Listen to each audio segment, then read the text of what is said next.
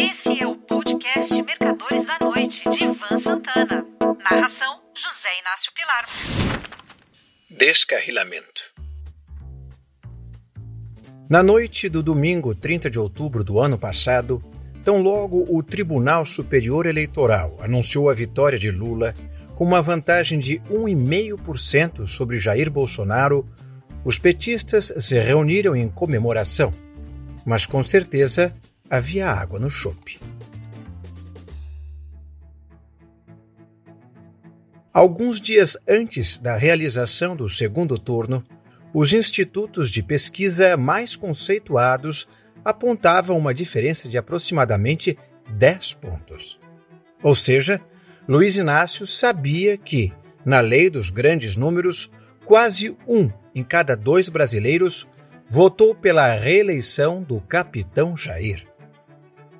Na segunda-feira, dia 12 de dezembro, enquanto Lula e Alckmin eram diplomados no TSE, a alguns quilômetros dali, bolsonaristas inconformados com a derrota incendiaram carros e ônibus em frente ao prédio da Polícia Federal. Prédio esse que, inclusive, tentaram invadir, sem que ninguém fosse preso, apenas dispersados, a duras penas, pelas forças de segurança. Veio o dia da posse, 1 de janeiro deste ano. Nesta ocasião, lulistas e bolsonaristas permaneceram separados. Os negacionistas acampados em frente à sede do Comando do Exército e os lulistas acompanhando a subida atípica do presidente na rampa do Planalto. Chegou o dia 8 de janeiro e Luiz Inácio Lula da Silva ganhou a sorte grande, com minhas desculpas pelo anacronismo da expressão.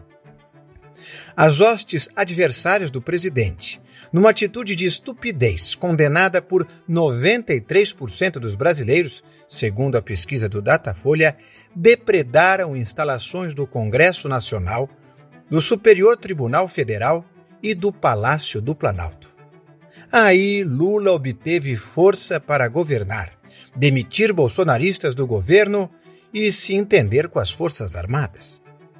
Se conhecesse um pouco de história do Brasil e do mundo, aproveitaria o ensejo para gastar gordura da popularidade que lhe caiu no colo de graça para tomar medidas de rigor fiscal. Mas não quer, ao mesmo tempo, baixar os juros, subir as metas de inflação e fazer o país crescer 40 anos em quatro. Elevar metas de inflação até faz sentido, já que o cenário brasileiro e mundial mudou após o surgimento do Covid e a farta distribuição de dinheiro ocorrida aqui e em outros diversos países, inclusive os mais conservadores em termos de gastos públicos.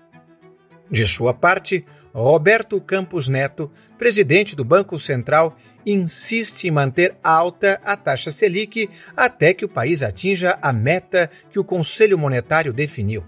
Por sinal, os sistemas de metas inflacionárias a serem alcançadas por medidas de autoridades monetárias foi copiado do Reserve Bank of New Zealand, Banco da Reserva da Nova Zelândia, e deu certo tanto aqui como lá até que chegou o abominável mundo novo da Covid. Em 2022, com uma taxa inflacionária obscena de 7,2%, auferida pelo Índice de Preços ao Consumidor, o governo neozelandês viu sua meta de inflação de 0 a 2% ao ano tornar-se tão inexequível quanto a de 3,25% aqui do Brasil. Nos Estados Unidos, Sempre que tem uma oportunidade de se pronunciar, Jerome Powell, chairman do Fed, cita uma inflação de 2% ao ano, enquanto o resiliente CPI, o índice de preços ao consumidor na sigla em inglês, anda rodando a faixa dos 6,4%. Isso nos últimos 12 meses, encerrados em janeiro. Isso representa mais de três vezes o target pessoal de Powell.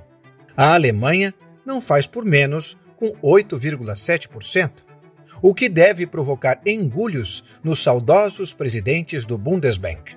Tudo isso somado indica que o padrão mundial de inflação mudou, tal como aconteceu na década de 70 com o primeiro choque do petróleo. Até as terminologias mudaram. Milionário, por exemplo, é, na essência do substantivo, quem tem um milhão, seja de dólares, euros ou reais. Ao usarmos esse parâmetro, quem tem um apartamento de três dormitórios e um Toyota usado é milionário no Brasil. Um milhão de euros é quanto ganha Cristiano Ronaldo a cada dois dias na Arábia Saudita. LeBron James, coitado, leva quase uma semana para ganhar um milhão de dólares. Já faz tempo que o mundo mudou do mi para o bi, e mesmo o bi está se tornando obsoleto. Tanto é assim que Elon Musk perdeu 200 deles no ano passado. Chegamos à época do TRI. TRI em dólares, TRI em euros, TRI em reais. Com o dinheiro sendo depreciado em todo o mundo, é quase impossível que voltemos a ter inflações de 1, 2 ou 3% ao ano. A não ser que. A não ser que enfrentemos uma nova Grande Depressão. Roberto Campos Neto se esqueceu da, como diria o ex-presidente José Sarney, liturgia do cargo ao votar nas últimas eleições presidenciais vestindo a camisa da seleção brasileira. Atitude que, nos tempos atuais, dispensa explicações.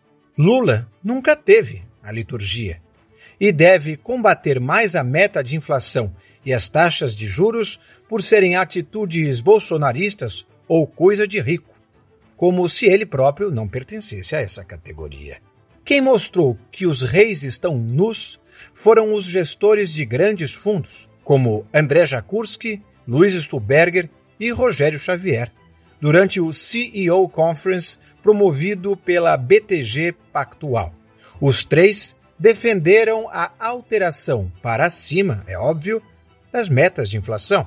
Desta vez, o mundo em geral e o Brasil em particular não está precisando apenas de uma freada de arrumação. Será necessário um descarrilamento. Um ótimo carnaval para todos, seja se derretendo ao sol no galo da madrugada, seja lendo pachorrentamente um bom livro. Um abraço. Você ouviu Mercadores da Noite de Ivan Santana. Narração: José Inácio Pilar.